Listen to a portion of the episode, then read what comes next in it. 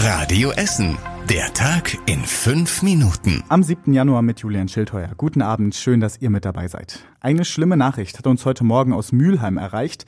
Die Polizei hat bei einem Einsatz einen Mann erschossen. Der Mann hatte sich wohl mit seiner Ex-Freundin gestritten. Die wohnt im gleichen Haus. Die beiden sollen sich im Hausflur laut gestritten haben. Als die Frau sich dann in ihre eigene Wohnung zurückzog, holte der Mann eine Pistole und schoss durch die verschlossene Wohnungstür. So schreibt es die Polizei. Nachbarn hörten die Schüsse dann und riefen die Polizei. Die rückte mit einem Großaufgebot an. Als die Polizisten versuchten, in das Haus zu gehen, fing der bewaffnete Mann sofort an zu schießen. Die Polizisten sollen das Feuer erwidert haben. Ein Schuss traf den Mann in den Kopf, ein anderer in die Brust, teilt die Polizei mit.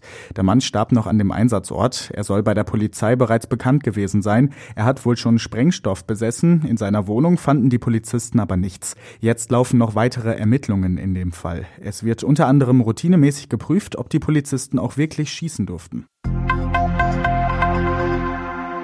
Es gibt wieder neue kostenlose FFP2-Masken für Corona-Risikopatienten bei uns in Essen. Die können wie beim ersten Mal in den Apotheken in Essen abgeholt werden. Beim ersten Mal im Dezember hatte es einen großen Ansturm auf die Apotheken gegeben. Vor den Filialen hatten sich damals schon lange Schlangen gebildet. Dieses Mal soll das aber anders laufen. Das hoffen zumindest die Apotheken bei uns in Essen. Sie sagen, dass es jetzt wieder genügend Masken gibt und es deshalb schneller gehen sollte. Außerdem kommt der Ansturm auf die FFP2-Masken nicht auf einmal, denn dieses Mal brauchen Corona-Risikopatienten Patienten spezielle Coupons, um die FFP2-Masken zu bekommen.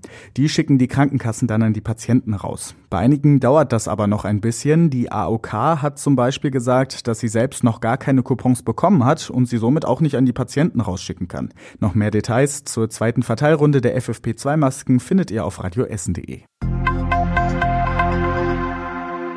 2020 war bei uns in Essen das wärmste Jahr, das jemals gemessen wurde. Seit 140 Jahren zeichnet der Ruhrverband das Wetter hier und im Gebiet entlang der Ruhr auf und noch nie war es so warm wie 2020. Letztes Jahr war es im Schnitt 1,5 Grad wärmer als die Durchschnittstemperatur der letzten 30 Jahre. Vor allem der August war besonders warm im letzten Jahr. Mit 19,4 Grad im Durchschnitt war es der zweitwärmste August seit Beginn der Wetteraufzeichnung bei uns in Essen. Nur im Jahr 2003 war es im August noch wärmer wärmer. Der Ruhrverband sagt, dass die warmen Temperaturen ein Anzeichen dafür sind, dass der Klimawandel auch bei uns in Essen angekommen ist. Im Süden unserer Stadt fahren seit heute mehr Busse. In Werden, Heidhausen und Fischlaken werden jetzt nämlich Quartiersbusse eingesetzt. Das sind große gelbe Bullis mit einer pinken Aufschrift. Die sollen in Werden, Heidhausen und Fischlaken die Linien 182, 190 und 192 unterstützen, sagt die Ruhrbahn. Ungefähr 20 Menschen finden in diesen Bullis Platz. Durch die gelben Bullis soll die Anbindung der Anwohner in Werden, Heidhausen und Fischlaken besser werden, schreibt die Ruhrbahn. Und das war überregional wichtig. Ja, das waren verstörende verstörende Bilder, die uns da aus den USA erreicht haben. Radikale Unterstützer von US-Präsident Donald Trump haben das Kapitol in der US-Hauptstadt Washington gestürmt. Sie griffen Sicherheitsleute an und zerstörten Teile des Gebäudes. Das Ganze passierte während einer Sitzung des Kongresses, in der sollte eigentlich Joe Biden als US-Wahlsieger bestätigt werden. Die Sitzung musste aber unterbrochen werden. Weltweit haben die Ereignisse in Washington Erstaunen, Wut und zum Teil auch Trauer ausgelöst. Bundespräsident Frank-Walter Steinmeier sprach von einem Angriff auf das Herz der Demokratie Demokratie in den USA. Er warf Donald Trump vor, die Demonstranten aufgestachelt zu haben.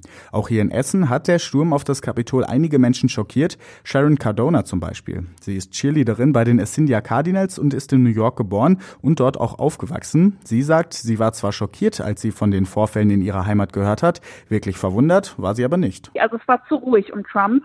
Ich denke auch, dass er der Anführer in dem Sinne war, dass er wirklich das so angestiftet hat. Dass natürlich jetzt vier Menschenleben da sterben mussten, das ist unerklärlich. Also das ist auch wirklich äh, also sprachlos. Unglaublich. Sharon hofft jetzt, dass bis zur Amtsübergabe an den gewählten US-Präsidenten Joe Biden keine ähnlichen Vorfälle mehr passieren.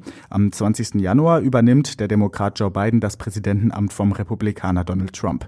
Der hat eine reibungslose Amtsübergabe mittlerweile garantiert. Und zum Schluss der Blick aufs Wetter. Es bleibt weiter kalt bei uns in der Stadt und dazu wird's nass. Schneeregen und Schneeregen wechseln sich am Abend und in der Nacht ab. Auch morgen geht das so weiter. Es bleibt weiter kalt und es regnet häufiger. Am Wochenende bleibt es dann aber wieder trocken. Die nächsten Nachrichten bei Radio Essen gibt's morgen ab 6. Bis dahin wünschen wir euch noch einen schönen Abend. Das war der Tag in fünf Minuten. Diesen und alle weiteren Radio Essen Podcasts findet ihr auf radioessen.de und überall da, wo es Podcasts gibt.